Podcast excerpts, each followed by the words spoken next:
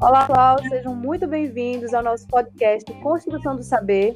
Eu sou a Beca Dantas e estou com os meus colegas Walter Alves. Olá, pessoal. E Rodrigo Alcântara. Olá, galera, tudo bem?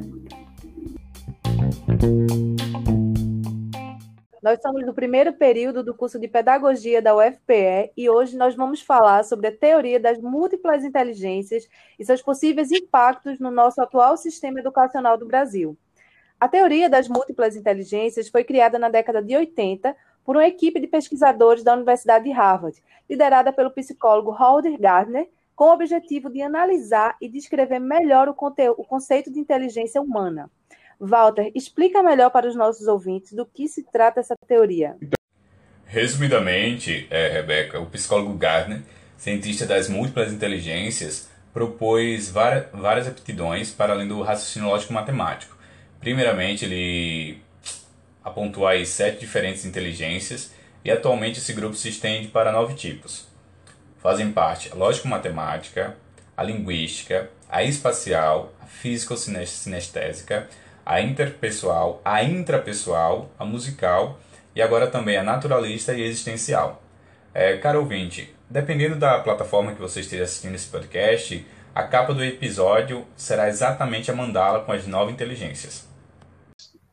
É, exatamente. Como o Walter acabou de citar, né, Gardner propôs uma quantidade maior de tipos de inteligência e por isso mesmo essa teoria causou um grande impacto nos meios pedagógicos, pois, pois ia de encontro com, da ideia da metrificação da inteligência através do QI, uma técnica que foi muito explorada durante a Segunda Guerra Mundial, que priorizava o raciocínio lógico-matemático.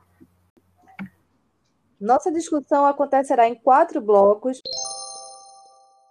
E nesse primeiro, eu gostaria de saber de vocês qual é a opinião crítica a respeito da metodologia aplicada atualmente nas escolas. Bom, Rebeca, é muito importante desenvolver o aluno além da inteligência lógico-matemática. É, por conta disso, diversas habilidades acabam sendo reprimidas por não ter espaço para poderem ser trabalhadas são talentos que vai acabar sendo desperdiçado por não há lugar para ensiná-los. Né? Impomos uma avaliação por meio de provas, né? Que chamamos de provas parciais, com a quantidade menor de assunto, e as, e as provas globais, né? que tem todo o assunto da unidade. Além de não avaliar de forma satisfatória, é um método que vai acabar rotulando os alunos então, aqueles alunos que tiram notas boas em matemáticas é considerado gênio. Né? Já aquela pessoa que tem dificuldades e não consegue tirar notas boas acaba sendo rotulado, entre aspas, uma pessoa, um aluno burro. Né? Então, notas altas em disciplinas como a história, a filosofia, a artes não são tão valorizadas como a matemática. Isso, Rodrigo. A consequência desse sistema de ensino é a formação de uma mão de obra imatura e despreparada para as pressões do trabalho, tanto individual é, quanto em equipe. Atualmente, uma das reclamações mais comuns dos empresários é em relação à alta formação técnica e acadêmica dos alunos, por um lado, e por outro lado, a incapacidade de lidar com frustrações e de ter autocontrole. É que são é, vamos dizer, características né, relacionadas à inteligência intrapessoal. Existe também a necessidade dos profissionais de entender as intenções e motivações das pessoas ao seu redor, qualidade importante para desenvolver um bom gestor e um líder de equipe. São características relacionadas à inteligência interpessoal.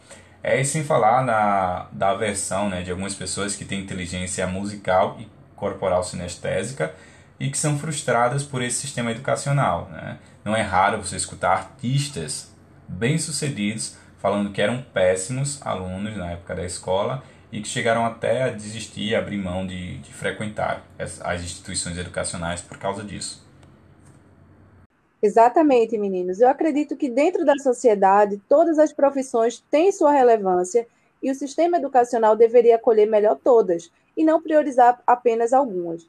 Desta forma, os indivíduos teriam a capacidade de escolher melhor uma profissão ao qual se identificassem e de serem melhor preparados para desempenharem elas. Eu gostaria de saber qual é a visão de vocês sobre a possibilidade de desenvolver essa teoria no sistema educacional atual. Bom, eu acho extremamente complicado é, desenvolver essa teoria na, no nosso sistema educacional, porque somos refém de um calendário extremamente apertado e com conteúdos direcionados para as provas de vestibulares. Não tem como implementar outras formas de inteligência, né, visto que somos avaliados principalmente para ingressar na educação superior via uma prova que utiliza a inteligência lógico-matemática.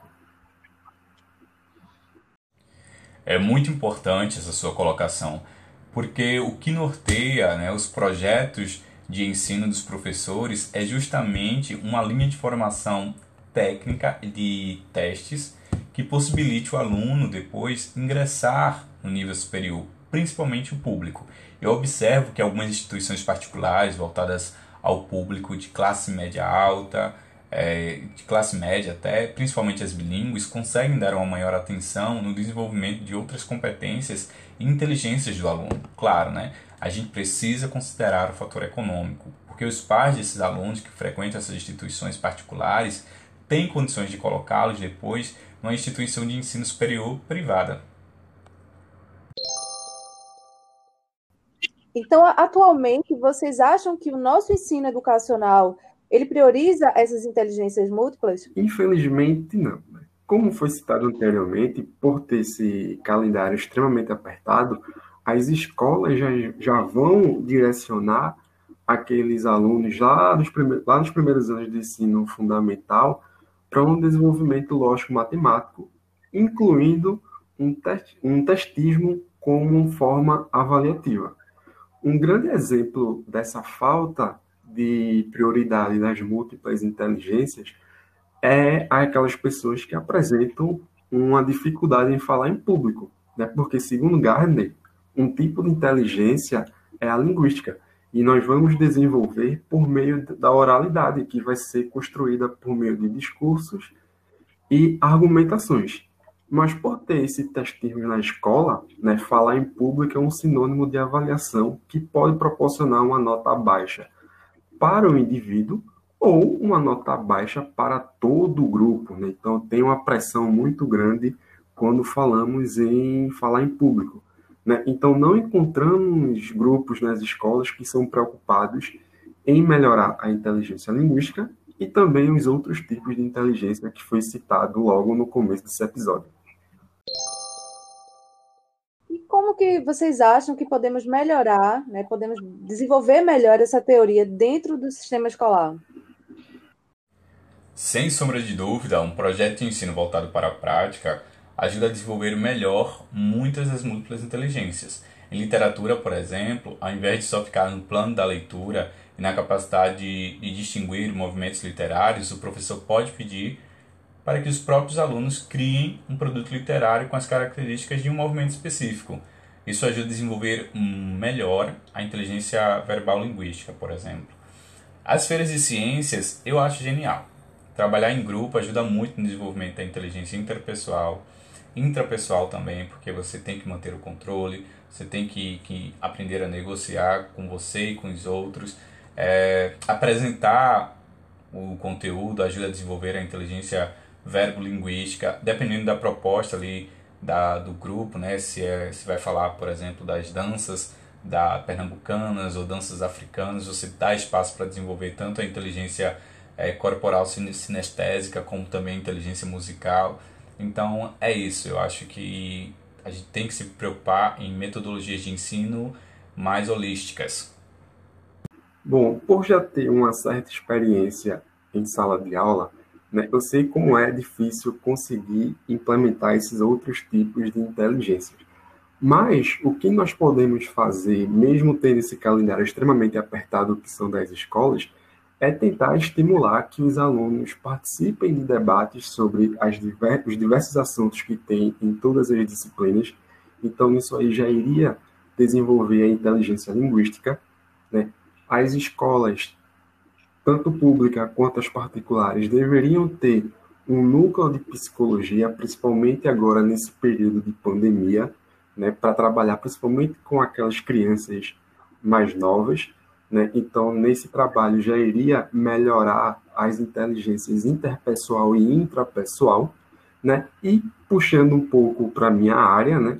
já que moramos em um país que tem uma diversidade ambiental riquíssima e que está tá passando por grandes problemas, né, a inteligência ambiental, né, que foi citada por Walter lá no início do episódio, seria de extrema importância para ter um conhecimento da nossa fauna e da nossa flora, obviamente falando da localidade específica de cada aluno. Então, isso iria ajudar no reconhecimento das espécies e também dos problemas, onde iria auxiliar nas atividades de preservação ambiental daquele determinado local. Pois é, exatamente. Rodrigo é professor de biologia e sabe exatamente como é a rotina de sala de aula e suas deficiências. Então, precisamos pensar em um modelo de educação mais holístico e amplo, criarmos formas que desenvolvam e valorizem essas inteligências para colocar um fim na competição entre alunos por conta das notas. Né? Desta forma, podemos garantir o melhor desenvolvimento de cada aluno de acordo com as suas melhores habilidades cognitivas, Esse foi mais um episódio do podcast Construção do Saber. Eu quero agradecer ao Walter e ao Rodrigo pela grande contribuição nesse conteúdo e obrigada a todos que nos assistiram e até a próxima.